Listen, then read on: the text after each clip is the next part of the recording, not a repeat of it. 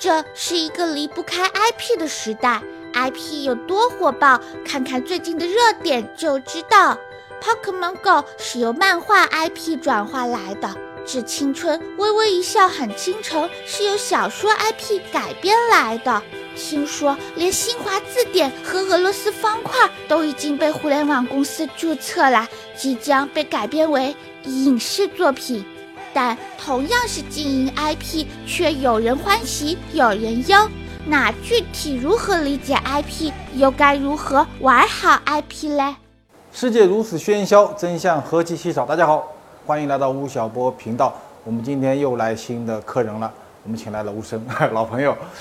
吴声，互联网 IP 商业创新机构场景实验室创始人，场景基金创始合伙人，逻辑思维联合创始人，电子商务和互联网资深研究者，长期致力于传统企业互联网化、电子商务商业模式诊断和互联网社群运营实践，曾任凡客诚品副总裁、京东商城高级副总裁、乐蜂网总顾问。吴声最早出名应该是很多年前的那个凡客体，啊，让我们小资开始用另外的方式来做写作。后来呢，这些年呢，他开始在中国推广场景革命，然后呢，我们在一起也做过一些新物种的选拔啊这些实验，然后一些奇葩匠人的这些推选。然后呢，最近呢，他出了本新书，他其实主要是来卖书的，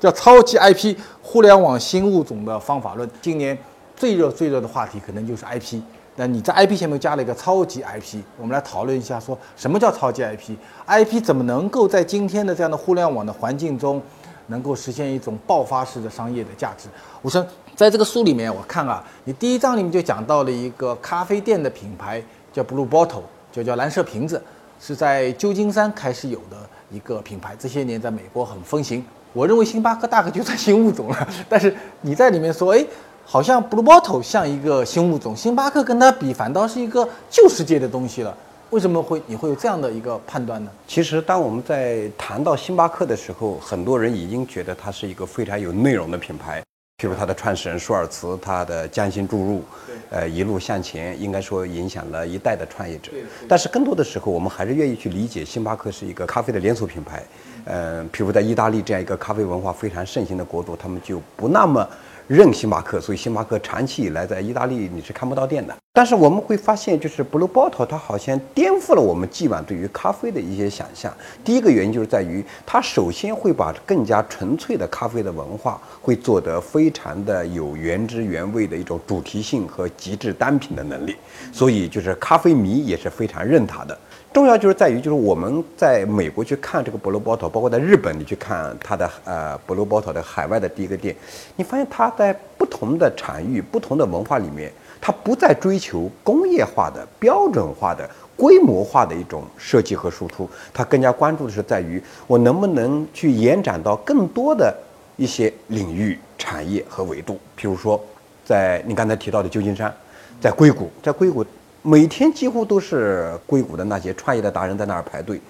原来不在星巴克排队吗？但是现在你因为他那儿有可以预定会议室啊，因为在那边可以这种就是约见投资人啊，在那边可以这种就是拿上一个苹果电脑这个办一天的工啊。你发现像你恍惚会穿越到 WeWork，你会觉得这是 Blue Bottle 吗？在日本你会发现啊，它好像美轮美奂，像这个 MUJI。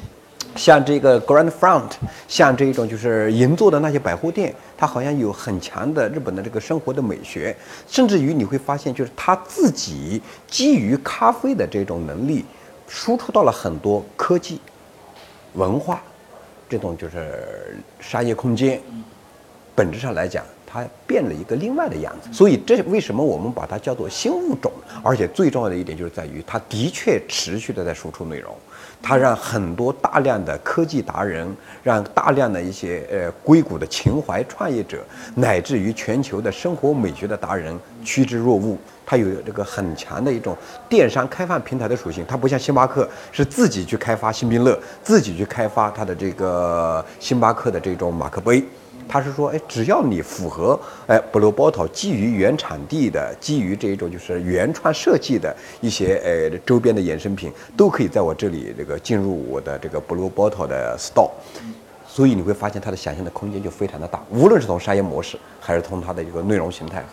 让硅谷人甘愿排队的 Blue Bottle，你想尝尝吗？关注微信公众号“遇见美好的店”，在后台回复“咖啡”，就有机会免费获得来自中国的 Blue Bottle 三 W 紫鱼咖啡的精美礼包哟。因为 IP 是一个从国外引进来的概念嘛，它实际上就知识产权知识产权就是我们讲的是一个内容的部分。对，由一个内容变成一个超级的内容超级的 IP，它那个可以有惊人的一跳嘛。那一跳到底是由什么东西构成的？其实，呃，小波老师刚才提到的，就是说，呃，舶来品的一个知识产权的概念，进而我们会理解是一个泛娱乐的概念啊，在影视、动漫、卡通、大电影、手游等领域。但是我们为什么讲超级？就是因为这个时代更加的碎片化，注意力更加的稀缺，你必须成为一个头部价值，成为一个头部的注意力。你必须是真正意义上能够在塔尖始终占据相当长的一种就是关注度，能够被大家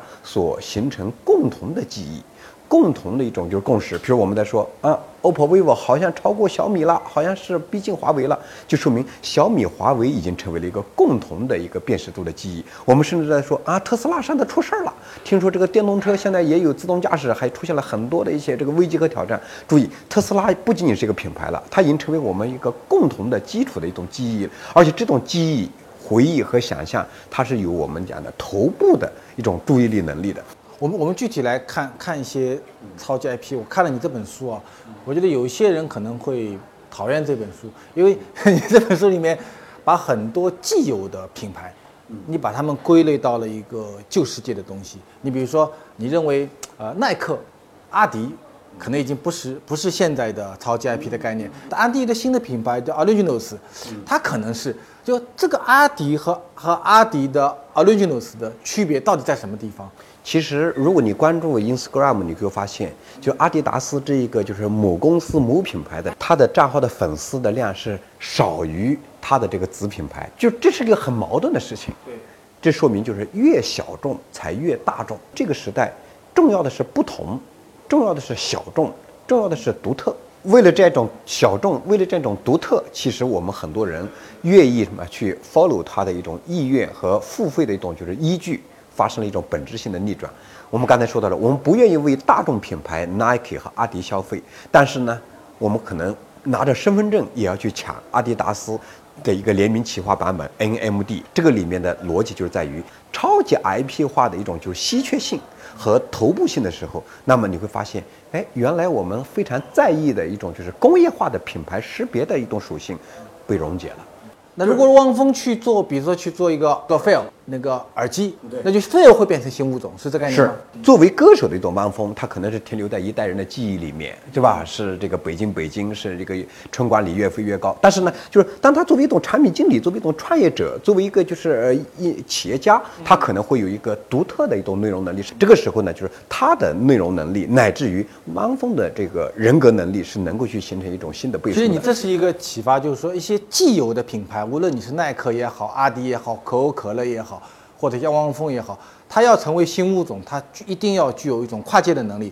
是吧？对它形成跨界以后，就变成了新的一个一个内容势能点、内容内容点嗯，再往外外辐射，对对吧对？我看你书里讲到了一个案例，挺有趣，比如说呃，去年的《琅琊榜》很热啊，是，但你在你在书里说《琅琊榜》不是一个超级 IP，为什么呢？如果从 IP 加的，它是一个失败的案例，甚至于它的主演，甚至于就是很多人经常会说，哎呀，这个梅长苏好酷啊。如果说讲新的一句话来讲，没有你们的玛丽苏，没有你们的杰克苏，又怎么会有你们今天喜欢的梅长苏？注意，这种表达就开始具备 IP 的一种特质，但是呢，它没有。为什么它它没有基于蓝牙版能不能够有机会去拓展到更多的内容的生产和分发的范畴，也没有基于蓝牙版人格化演绎的一种能力，也没有绑定蓝牙版的主演。你会看到胡歌还是胡歌啊？胡歌又演了另外一个片子了，王凯，王凯还是王凯，他参加了跨界歌手啊啊，那个另外一个这个刘涛还是刘涛，刘涛呃是一个就是这个嗯天仙宫啊，是一个男友力爆棚的这样一个就是仙女总宫啊，但是你会说刘涛到底是欢乐颂的刘涛呢，还是琅琊榜的刘涛呢，还是跨界歌王的刘涛呢？他跟琅琊榜的关系已经被稀释掉了。而且这种稀释就是在于，就是《琅琊榜》它作为一个影视剧现象级，依然会是评分很高。但是呢，就是说它没有完成真正意义上一个用户圈层化、持续的这种交互、生产、分发和用呃人群自传播的一个平台价值。正因为我是一个 IP，我必须让它完成一种就是商品化和商业化的一种可持续。比如说，《琅琊榜》第一季卖了是吧？第二季预告。这个首发电商平台是这个唯品会，是京东，啊，还是其他的这种就是流量的一种就是这个平台不重要，重要的是你始终在这个闭环的商业里面去形成这种交付，比如这个蓝牙版的手办的评选啊啊，这种就是呃在。全国来讲的话，是谁最厉害啊？我告诉你，今天中国关于这种电子商务的琅琊榜第一名是谁？关于这个财经写作的这个琅琊榜第一名是谁？你会发现，就是琅琊榜就会被不断的在各种维度里面反复的去解释和阐释，甚至很多人说，哦，不知不觉第二季就到了，你会弱化对于第二季电视剧的期待，你会关心手游，你会关心大电影，你会关心这个手办。这个过程其实是一个 IP 开放的过程，对不对？我看你书里面讲到一个熊本熊的那个案例，熊本市的一个非常小的一个 IP，对对对。但然后他就他 IP 是对全国开放，全球开放，全球开放，全球开放，然后就形成了一个开放的能力。对。那么这个等于是在对一家公司来讲，或者对琅琊榜这家公司，或者熊本或者阿迪，它需要有一个 IP 的开放能力。事实上，你看，阿迪在北美地区已经被这个安德玛超过了。Nike 的市值已经是九百多亿美金了啊，远远远远超过了这个阿迪达斯。但是，阿迪达斯依然具备了一个很强的可能性，就是因为阿迪达斯 Oranges，就是它的本质就是开放。譬如它和凯爷合作，譬如说它和各种跨名人合作，也就是说这种开放的一种就是。平台本身的形成的一种就是呃连接，反而让就是阿迪达斯三叶草真正意义上成为了一种潮人的心头大爱，成为了明星潮流街拍的一种必备，所以它已然具备了这种可能性。我们最近看那个奥运会，奥运会其实超级 IP 很大有部分是人嘛，就人本身会成为一个商业世界的一个连接点啊。那比如说。奥运会也出现了很多 IP 级的人物，你比如说宁泽涛啊，比如说林丹、郎平，比如说郎平。对。那么从超级 IP 的角度来讲，他们要成为一个具有强大的连接能力和商业爆炸性的一个一个人格化的超级 IP，像宁泽涛、像林丹、像郎平，他们应该做些什么事儿呢？第一个人，那个宁泽涛，其实他就怎么说呢？他有机会，但是就有问题。为什么？体育是作为他的一个。Know how 或者叫做标签的，对的。但是这个 know how 它并没有持续的去经营它，反而就小鲜肉的小鲜肉的特质是被持续的去强化的，这里面就有很大的问题。也就是说，你的这个专业度并没有真正意义上。被什么大众认为是 number one。如果是靠腹肌的话，那可能很多人说就是呃就会出现一种单争本届小鲜肉不行吗？那不是，那这个还有大量的小鲜肉雨后春笋，对吧？所以呢，就是说它必须要有一个高辨识度的独特性，不是说的奥运会一定要赢啊，一定要说这个进入这个半决赛还是决赛，而在于就是说它让我们感觉到这种努力是对的。就是你的意思，就是超级 IP 背后一定要有个价值观，一定要有独特的价值观。你比如林丹。林丹，当我们看到啊，在我最好的时光遇见伟大的对手是我的运气。嗯，那么人家会觉得就是说，呃，林丹和李宗伟这个 CP 的组合，无论他们最后是第二名还是第四名，他们会让人感同身受，让人会有这个觉得这是一个非常有温度感的。所以你这样讲，等于宁泽涛，他的因为他的专业性的缺乏和林丹比的话，就林丹更具有成为超级他有专业度，专业度对，专业度并不是指的你是冠军，嗯，专业度指的是一种冠军精神，嗯。就是什么是冠军精神？冠军精神是讲的，就是说你失败以后，你挫折以后，依然意志坚定，你努力过，你才无怨无悔。也就是说，他同样能够把互联网的情绪、体育精神，就是胜不骄、败不馁、胜固欣然、败亦可喜等多种能够打动我们的那些情感，诠释的淋漓尽致。所以这个时候，反而净化了他的一种内容力。在这个意义上，就是林丹表现的和蓝屏一样，几乎是无可挑剔。女排决赛的时候，蓝屏的整个的呃表现，她都是处于劣势的情况里面，迅速的就调整战略，迅速让这个整个中国女排，在一个心理劣势不那么成熟和稳健的情况下，每每后发先至，每每三比一逆转，或者是三比二逆转。我觉得这个过程中。不是中国女排精神的胜利，是蓝屏的胜利，是蓝屏他自己把世界冠军这样一个标签一步步的踩到脚下以后，重新出发所形成的一种能力。我觉得今天中国去看这样的一种内容，这种独特性，就是一个超级 IP 的潜质。我们今天有一个现场的需要你来给我们解答的课题。我们本节目开播两年，有一个现象级的人物啊，比我更比吴晓波还要现象级的人物。对，我们叫八九零同学。我来了，你们终于想起我了。嗨，你看，给吴老师问个好。你看，这就是我们也算是个 IP。两年来，我们一直跟我在我边上啊，这个呆萌啊耍笨。如果你从超级 IP 的角度，它有可能成为一个新物种吗？有可能成为一个超级 IP 吗？你看，就是我们现在在看八九零，表面看起来这是一个卡通，啊，或者说哎这是个玩偶，嗯，但是本质是来说就是说它需要新的人格化的内容。就是八九零并不仅仅是一个吴晓波频道的代言人，或者是吴晓波频道推出的这个公仔，而是在于就是八九零本身它是一个吴跟吴晓波不一样的一种差异化的人格。比如他可能很作，他比 Hello Kitty 又更加的傲慢，他可能这种就是比那个那迪士尼《冰雪奇缘》的童话的公主要更加的这一种就是哎喜欢讲这种就是冷笑话，他可能是一个就是逗的段子手，他还会唱歌，他唱歌虽然不如李宇春，但是呢还跟那个洛天依比，跟这个初音未来比，哎还有他的一种特色，因为他的唱歌里面往往经常表现为是在解构这个财经的热点啊，就他需要有一个价值观，他需要有一个个性，他需要性格的性格，性格性格，他需要这个就是基于他自身现在在表现的一个内容持续的一个输出。这个内容不是说的吴晓波老师呃呃讲的很多非常的精彩的一些内容为八九零所用，不是，而基于他自身。说，哎，今天我们推出了八九零的一首一个单曲的唱片，一个 EP，它是来唱什么呢？啊，是主要是来讲这个为什么凉茶不行了？哦，为什么本届这个奥运会观众不行了？那那你会发现，就是很多人就会和吴晓波渐渐的这种切割开切割开。这个态度、这种价值观和这种人格和他内容分发，就有机会让他作为一个虚拟 IP 来讲，完整的、独立的、系统性的能够。自组织、自传播和自流转。其实吴声讲的两点，就是我认为，像他这样的一些产品，它是可能是未来的一种新的可能性。但是他要成为超级 IP，就要两干两件事儿。我听了，第一个事儿呢，就是他要建立自己的独立人格。独立人格，这个人格要跟我有决裂，跟我没有关系，对吧？第一件事儿。第二件事儿，就在这个人格的前提下，他需要有产品出来，要有产品，需要有产品要有产品。而且这个产品，我个人觉得从一开始就应该是一个卖的东西。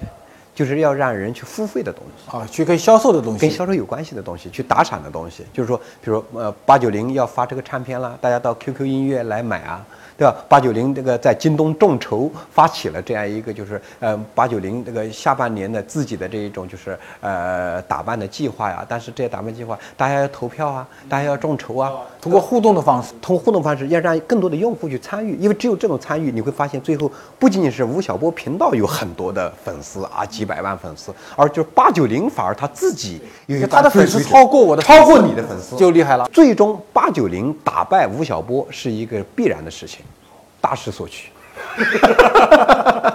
打败吴晓波，听听就有点小激动呢。吴声在这个书里面引用了一个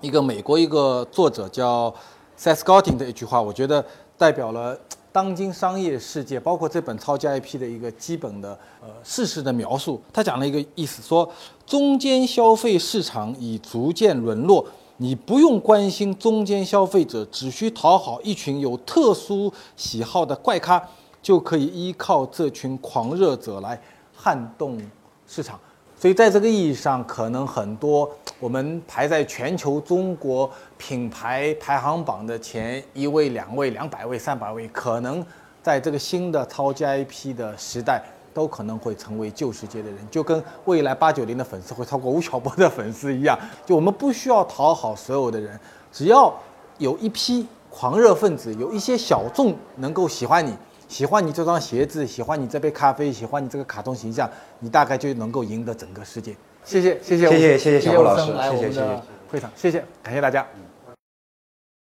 打造超级 IP 是2016年非常值得关注的话题。也许 Blue Bottle、三叶草和琅琊榜的案例可以给我们提供新鲜的思路。下面这些问题是由吴晓波频道会员提出的。小波老师您好，我有一个问题：一开始做电商平台的也不止淘宝一家，为什么是淘宝成功呢？而且后面也没有使用同样的模式打败淘宝呀？做企业只有用独特的模式才能成功吗？嗯，我觉得淘宝是在二零零二年创办的，它在二零零三年有一件非常革命性的事情，就是它推出了支付宝，就是跟一般的只做撮合式交易不同的是，它建立了一个全世界独一无二的金融信用体系，而且看上去这个风险非常大的一个信用体系，但是呢，最终得到了市场的验证。所以，我认为淘宝的成功实际上是一个金融创新和传统电商模式变革的一一个非常有趣的结合。请问吴老师，您和您这一代人的二三十岁与今天的八九零相比，有哪些共性和特性呢？啊，我的那一代，我觉得我们那一代二三十岁和现在最大的区别是，今天你可以上网。通过互联网走向全世界，而我们那一代人所有的知识获取还是来自于书本，来自于老师，所以你们是全球化的一代，而我们是陆地动物。我觉得这个是最大的区别。呃，最大的共性，我认为还是野心。你看八九的眼睛长得那么大，你眼睛里所有的野心，在二十年前，在我的眼睛里也有，就是我们希望改造世界，改。通过自己的双手来改造自己的命运和我们这个国家，这样的野心和梦想是我们共同所有的。吴老师好，想请教您对未来五年国内电影市场的看法。电影市场整体的规模是否会在泡沫后急速往下走？人们舆论的方式越来越多，它的领域是否会渐渐被别的行业替代？我认为未来会不会有一天，八九的同学，我在猜想一件事情，会没有电影。有的是什么呢？有的是影是视觉，就是视觉系统，就好像现在没有报纸了，但是我们仍然会读很多文字一样的，就是这个载体会被改变掉。我们现在到电影院里面去看电影，那么未来家庭影院会越来越多，就是你在家庭在一个私密空间中，你收看一部电影的视听效果是差不多的。那么你到电影去，到电影院去，只剩下一个理由，就是。你要社交，你愿意在那个场景中去进行一种生活的体验，所以电影可能会消失，但是视听产品的丰富度会极大的增加。除了现在我们看到了二 D 的、三 D 的、四 D 的，未来可能还有增强现实的电影，可能有更有具有互动性的电影，甚至有虚拟现实的视听产品会慢慢的出来。所以在视听的意义上，八九零我们这一代人和。前一代人就好像是用火炬、用蜡烛和用灯泡一样的，会发生一个非常革命性的一个变化。